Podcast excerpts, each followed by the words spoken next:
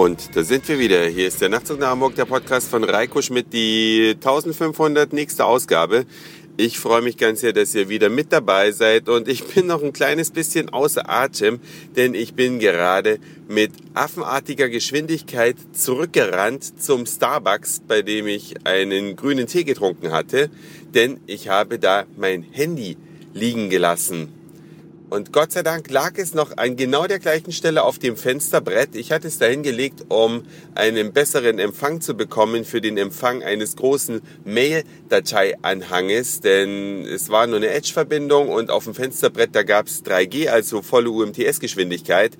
Und deswegen hatte ich es dahin geparkt und dann hat mich irgendwas abgelenkt. Ich habe bezahlt, den Laden verlassen und ja, am Ende des Tages habe ich es ja wiederbekommen und bin sehr, sehr dankbar dafür, denn das ist ja kein billiges Telefon und natürlich ähm, ja, wäre das ein Riesenverlust gewesen. Die ganzen Daten sind auf dem iPhone, ihr kennt das ja alle, äh, wie sich das mit dem Smartphone verhält. Man hat plötzlich lauter wichtige Daten auf dem Telefon drauf und auch wenn man da einen Zugriffscode drauf gesetzt hat, so richtig sicher ist die Sache natürlich nicht, bis man an den nächsten Computer kommt und dann das Telefon fernlöschen kann. Das geht ja, dass man sich dann einfach ins Internet einwählt, sein Telefon aufruft und dann per Mausklick alle Daten runterschmeißt. Aber das dauert natürlich ein paar Minuten. In der Zeit ist zumindest eine Missbrauchsgefahr vorhanden.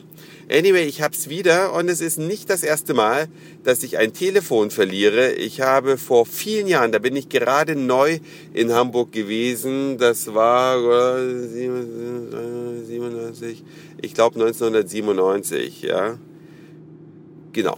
Ich glaube 1997 war es, habe ich mir eine Fahrkarte am Dammtorbahnhof gekauft und habe mein Handy, das war damals ein Motorola International 8700, im Prinzip genauso teuer wie heute ein iPhone, habe ich da liegen lassen und bin dann am Wochenende nach Nürnberg gefahren. Ja, und als ich dann äh, in Nürnberg war, fiel es mir auf, damals hat man das gar nicht so schnell bemerkt, wenn das Telefon fehlte, denn man hat das Gerät ja nur zum Telefonieren benutzt.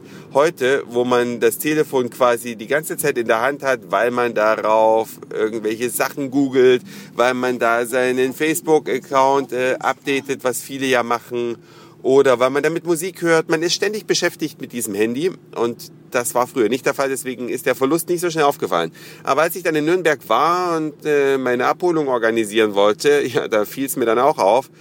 Und dann hatte auch dieses Reisecenter schon geschlossen. Aber als ich dann am Sonntag zurückkam, da war dieses Handy noch da.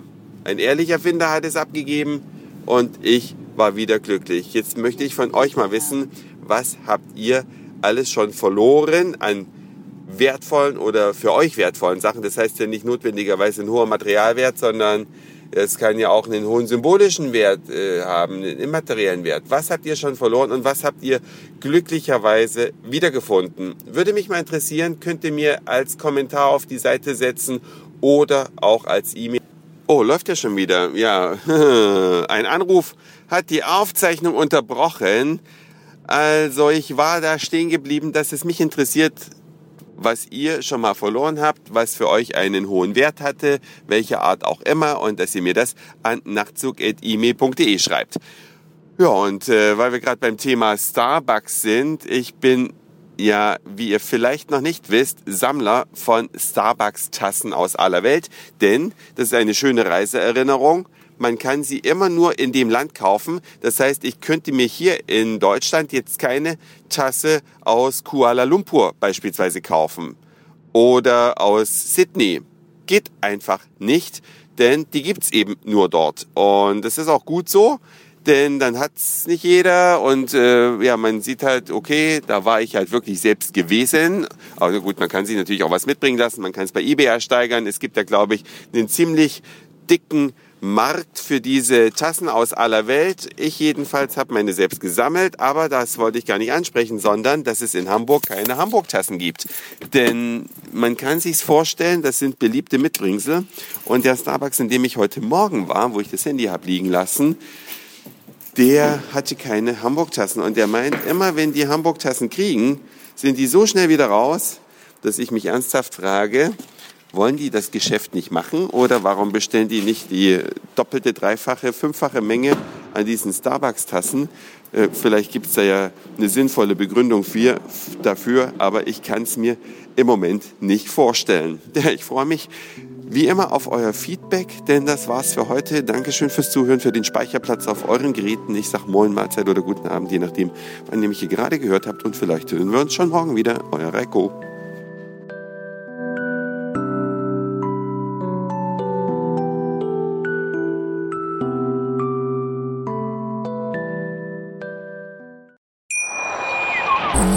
Schatz, ich bin neu verliebt. Was? Da drüben. Das ist er. Aber das ist ein Auto. Ja, eben. Mit ihm habe ich alles richtig gemacht. Wunschauto einfach kaufen, verkaufen oder leasen. Bei Autoscout24. Alles richtig gemacht.